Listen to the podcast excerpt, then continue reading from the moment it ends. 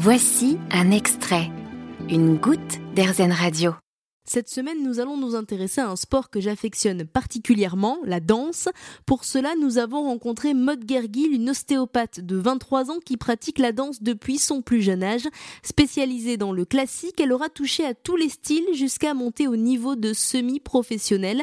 La danse l'accompagne dans son quotidien, en permanence, et en plus d'être une passion, c'est un véritable mode de vie, un moteur, une échappatoire moi qui suis quand même quelqu'un de réservé et qui n'a pas envie forcément de dire les choses, je pense que le danser, c'est une autre manière de s'exprimer qui peut être comprise tout autant et qui permet de se soulager autant physiquement que mentalement. Si aujourd'hui la danse n'est qu'un loisir pour mode, elle a pris une très grande place dans sa vie durant l'adolescence. Des cours tous les jours de la semaine, des concours, des répétitions, c'était le quotidien de mode durant de nombreuses années, une passion qui a demandé tout de même quelques sacrifices. Je pense que c'est surtout euh, le vouloir, c'est-à-dire qu'il faut jamais se forcer. Si on n'a pas envie, on peut pas se dire bah je danse. Il euh.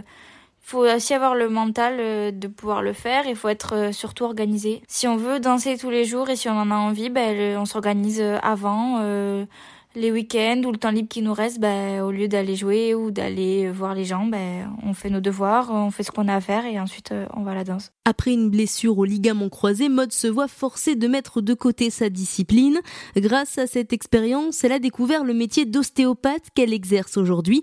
Si elle n'en a pas fait son métier, Maud n'a jamais oublié la danse. Aujourd'hui, elle vit en harmonie en jonglant entre sa profession et sa passion.